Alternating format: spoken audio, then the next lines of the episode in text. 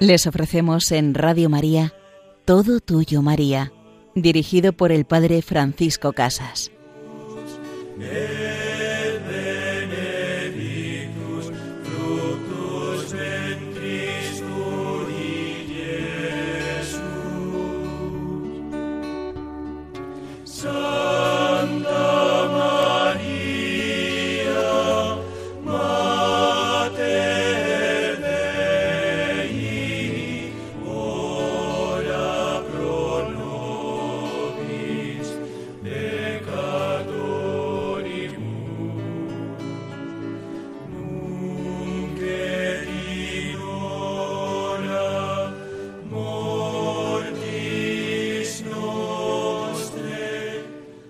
Tú, querida Madre, siempre nos llevas de tu mano, siempre nos guías a esas verdes praderas donde descansar, donde gustar y gozar el encuentro con tu Hijo Jesús.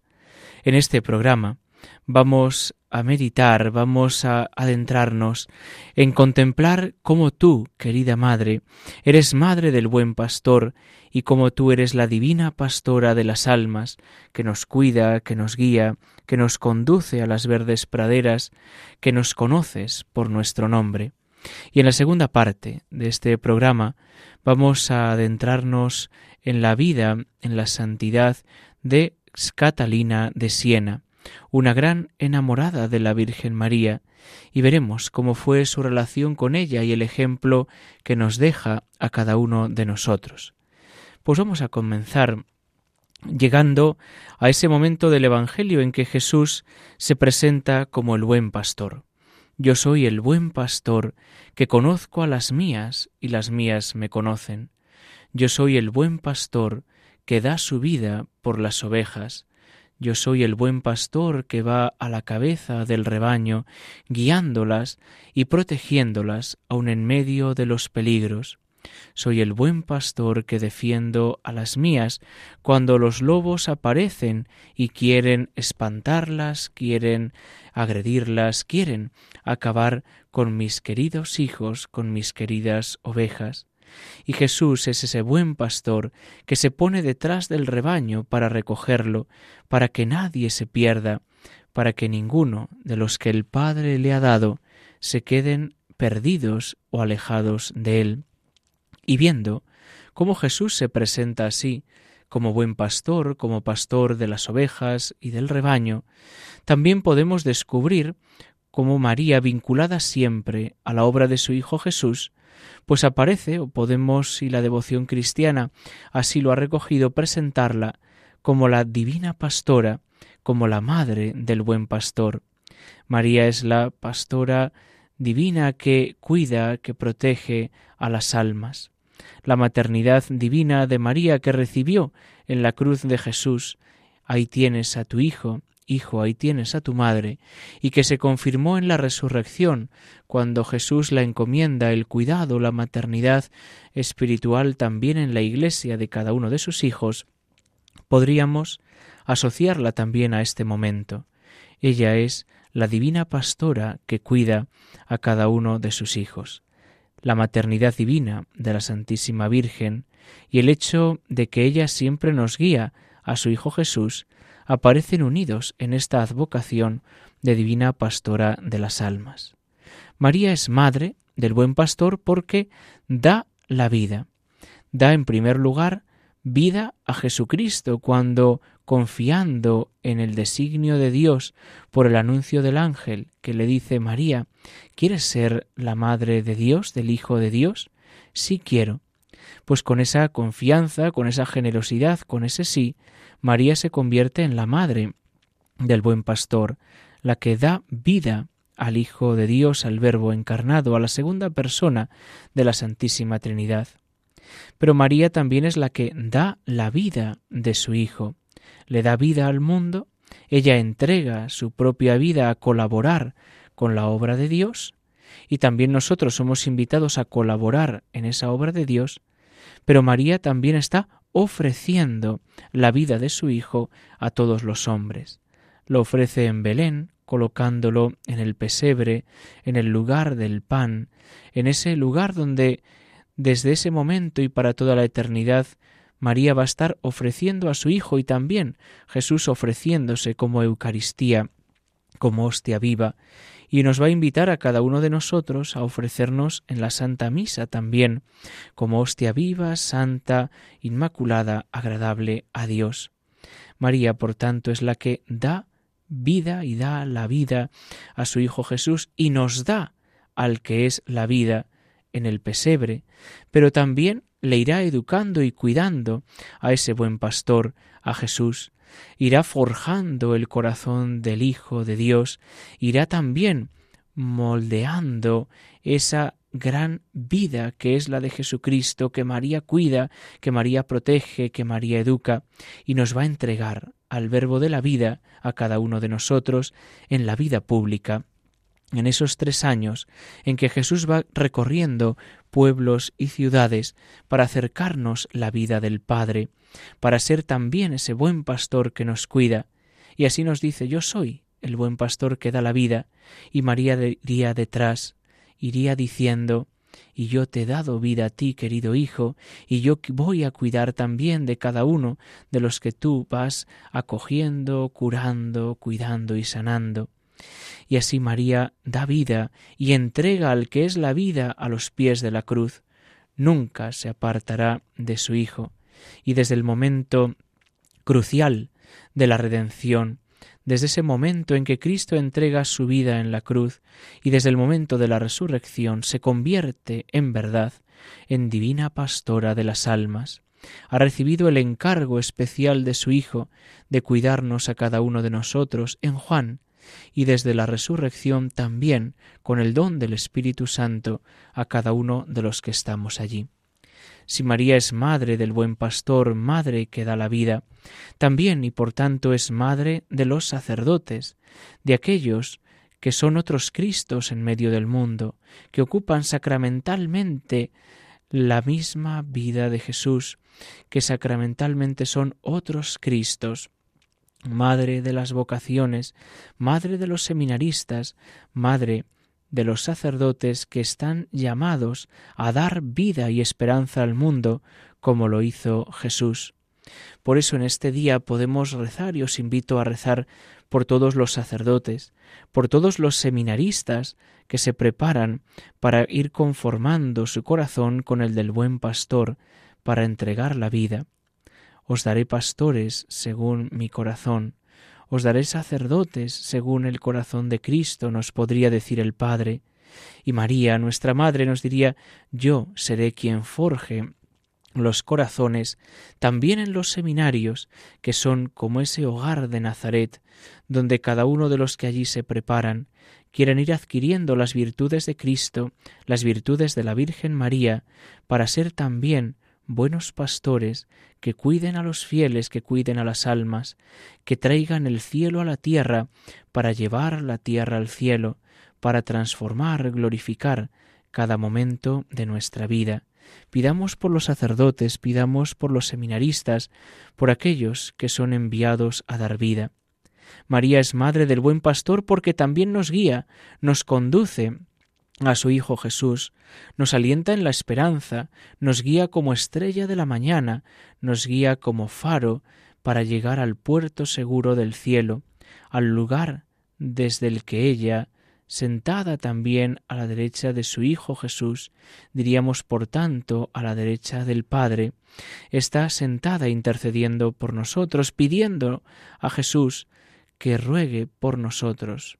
María ruega por nosotros ahora, en este momento, nos va guiando, nos va cogiendo como con esos lazos de amor para acercarnos a su Hijo Jesús, defensor y auxilio en el peligro, consoladora de los afligidos, auxilio de los cristianos, es la Madre que siempre con esa caricia nos va protegiendo.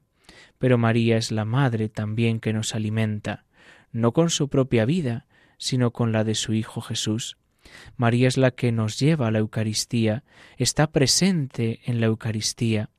Qué precioso poder caer en la cuenta de que en la consagración María también está presente. están todos los santos, el Padre Eterno, el Espíritu Santo, está también la Iglesia purgante, toda la Iglesia militante y también María.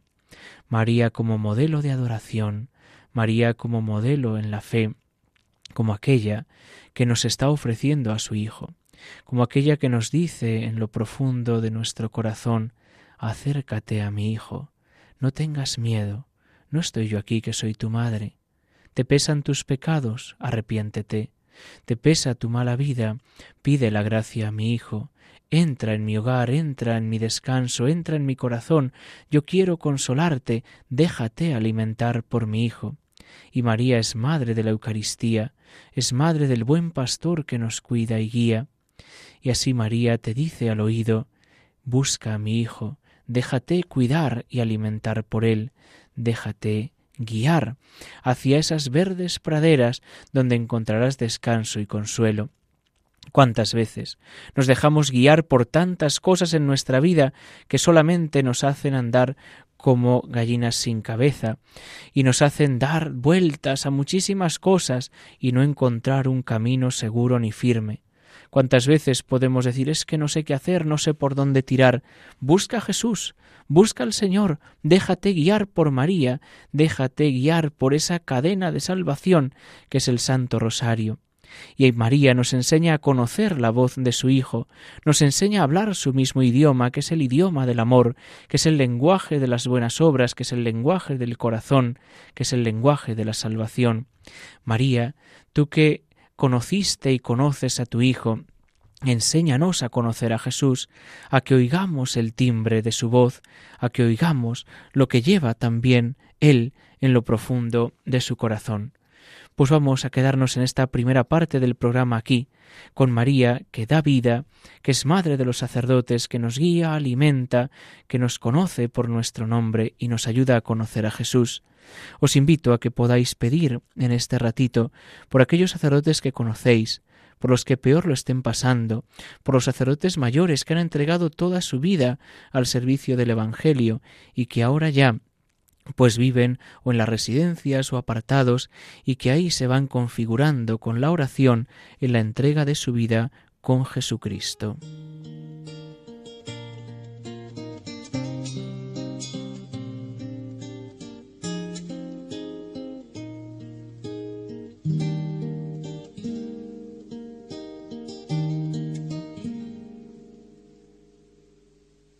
El Señor es mi pastor, nada me falta. El Señor es mi pastor. El Señor es mi pastor, nada me falta. El Señor es mi pastor.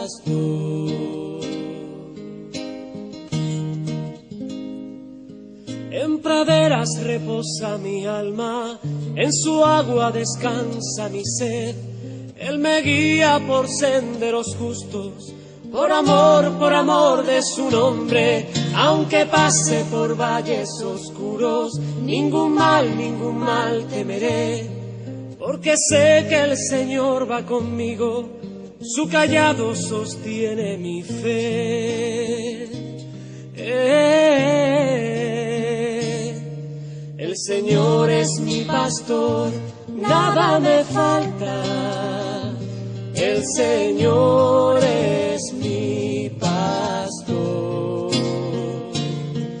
El Señor es mi pastor, nada me falta.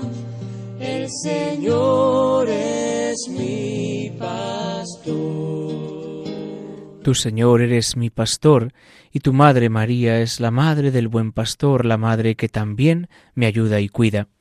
Nos encontramos en este programa Todo Tuyo, María, con el Padre Francisco Casas. En la primera parte hemos meditado cómo María es Madre del buen pastor, según nos presenta también el Evangelio y nos lo dice Jesús. En esta segunda parte vamos a profundizar en uno de los títulos marianos, una de las devociones que el pueblo de Dios nos ha regalado en España. Es el título de María como la divina pastora de las almas, que nace en la ciudad mariana de Sevilla y finalmente nos acercaremos a Santa Catalina de Siena y su relación con nuestra Madre la Virgen María.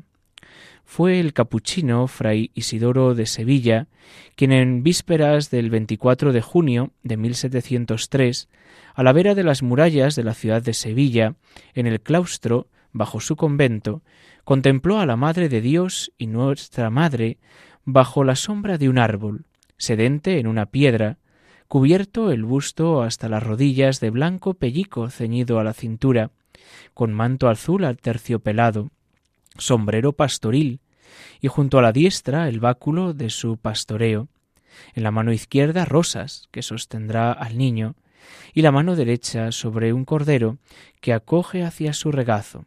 Algunas ovejas la rodeaban y todas en sus boquillas llevaban rosas, simbolizando el Ave María. En su lontananza una oveja extraviada era perseguida por el lobo, pero pronunciando el Ave María, aparecía San Miguel con la espada que hunde en la cabeza de ese lobo maldito. Fray Isidoro de Sevilla encargó un cuadro a Alonso Miguel de Tobar, y se puso a predicar y propagar la doctrina y la devoción al pastoreo de María. La acogida del pueblo sevillano no se hizo esperar, y pronto surgió una hermandad que adoptaba como titular esta advocación a la Virgen, y a esta siguieron otras. La devoción a la Divina Pastora se difundió con más fuerza. Durante esos años se afianzó una devoción netamente sevillana, que después se trasladará a Hispanoamérica, la Divina Pastora, que es patrona de las misiones capuchinas. Pues a nuestra Madre, la Virgen María, podemos pedirle que sea ella la que nos proteja y cuide, que nos defienda del maligno enemigo, para que vivamos en la gracia de Dios. Y vamos a entrar ahora un poquito en la vida de Santa Catalina de Siena. Santa Catalina de Siena que nació en 1347, hija de un humilde tintorero de Siena.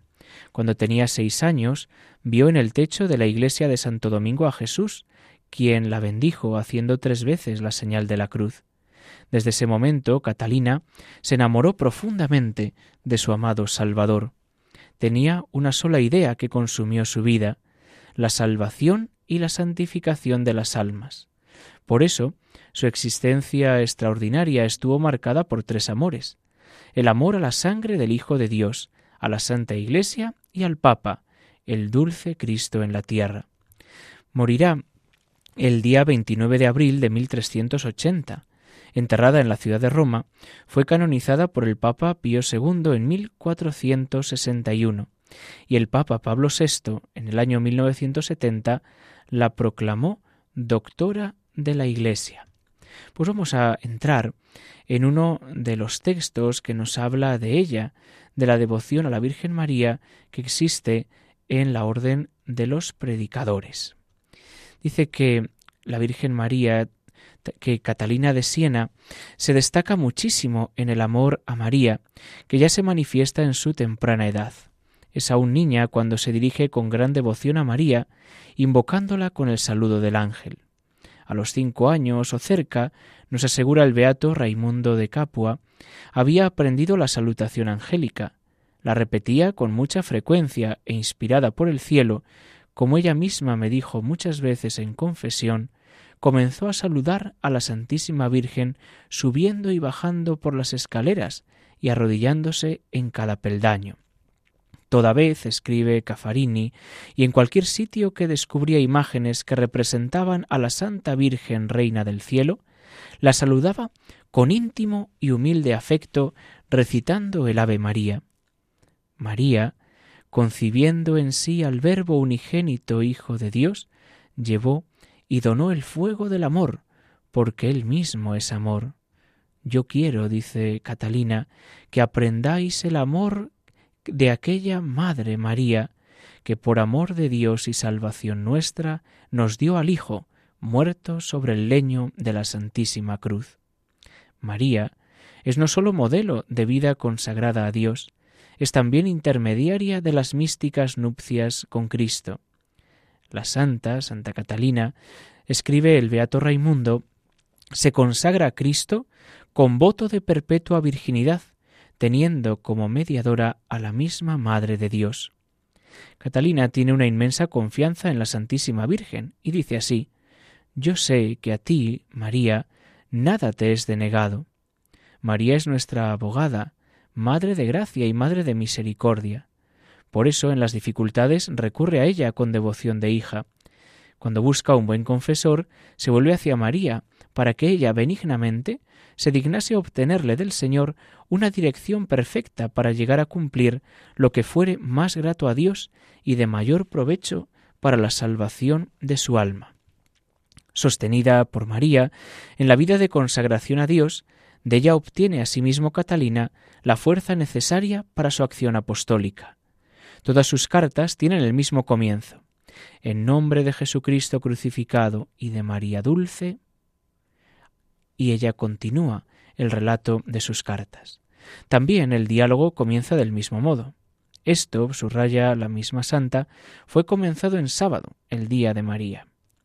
Es María misma quien le impulsa un intenso apostolado haciéndole saber que la salvación de muchas personas depende de ella. Es María también quien le escoge un séquito de discípulos a los que a su vez Catalina confía a María. En el nombre de María obtiene varias conversiones sus cartas, con frecuencia, invita a rogar a María. Hasta el guerrero Alberico recomienda la devoción a María. María es el instrumento de la voluntad salvífica de Dios. Todos los devotos de María, dice la santa, se salvan, porque ella ha sido colocada por la bondad divina como cebo para atraer a las criaturas racionales. La gran confianza de Catalina en María se funda en el hecho de que la Santísima Virgen está en el origen de nuestra salvación. Si Cristo nos libra del mal, dice, es porque está armado con la coraza de la carne de María, aquella que recibe en sí los golpes para reparar nuestras iniquidades. Por eso el día de la Anunciación, que recuerda la divina maternidad de María, es para Catalina de modo especial el día de la gracia. Un año antes de su muerte, en la fiesta de la Anunciación, el Día de la Gracia, Catalina prorrumpe en una bellísima oración a María, desbordante de amor, sublime por la elevación de su pensamiento teológico. Justo en el día de otra fiesta de María, el día de la purificación del año 1380, comienza para Catalina la subida de la última parte de su Calvario. Mientras se encuentra absorta en oración, tuvo una visión durante la cual se refrescaron todos los misterios, es decir, se renovaron en su ánimo las visiones de los misteriosos acontecimientos que habían de suceder en la Iglesia. Catalina se ofrece como víctima por la Iglesia, dulce esposa de Cristo, y desde entonces su vida es un lento martirio que le hace repetir muero y no puedo morir. Sin embargo, a la luz de María goza, porque la Iglesia va a reencontrar su unidad y su paz. Celebro, escribe a Urbano VI, que esta dulcísima Madre María y el dulce Pedro, príncipe de los apóstoles, os ha vuelto a colocar en vuestro lugar. Pues pidamos la intercesión de Santa Catalina de Siena, que ella nos ayude a enamorarnos cada día más de la Virgen María, y renovemos nuestra confianza en nuestra Madre, como ella nos decía, todos los devotos de María se salvan. Ella es como el cebo para atraer a todas las criaturas. Acudamos al amor de nuestra Madre y recibamos la bendición. Os invito a escuchar de nuevo este programa en el podcast Todo Tuyo, María. Y la bendición de Dios Todopoderoso, Padre, Hijo y Espíritu Santo, descienda sobre vosotros. Alabado sea Jesucristo.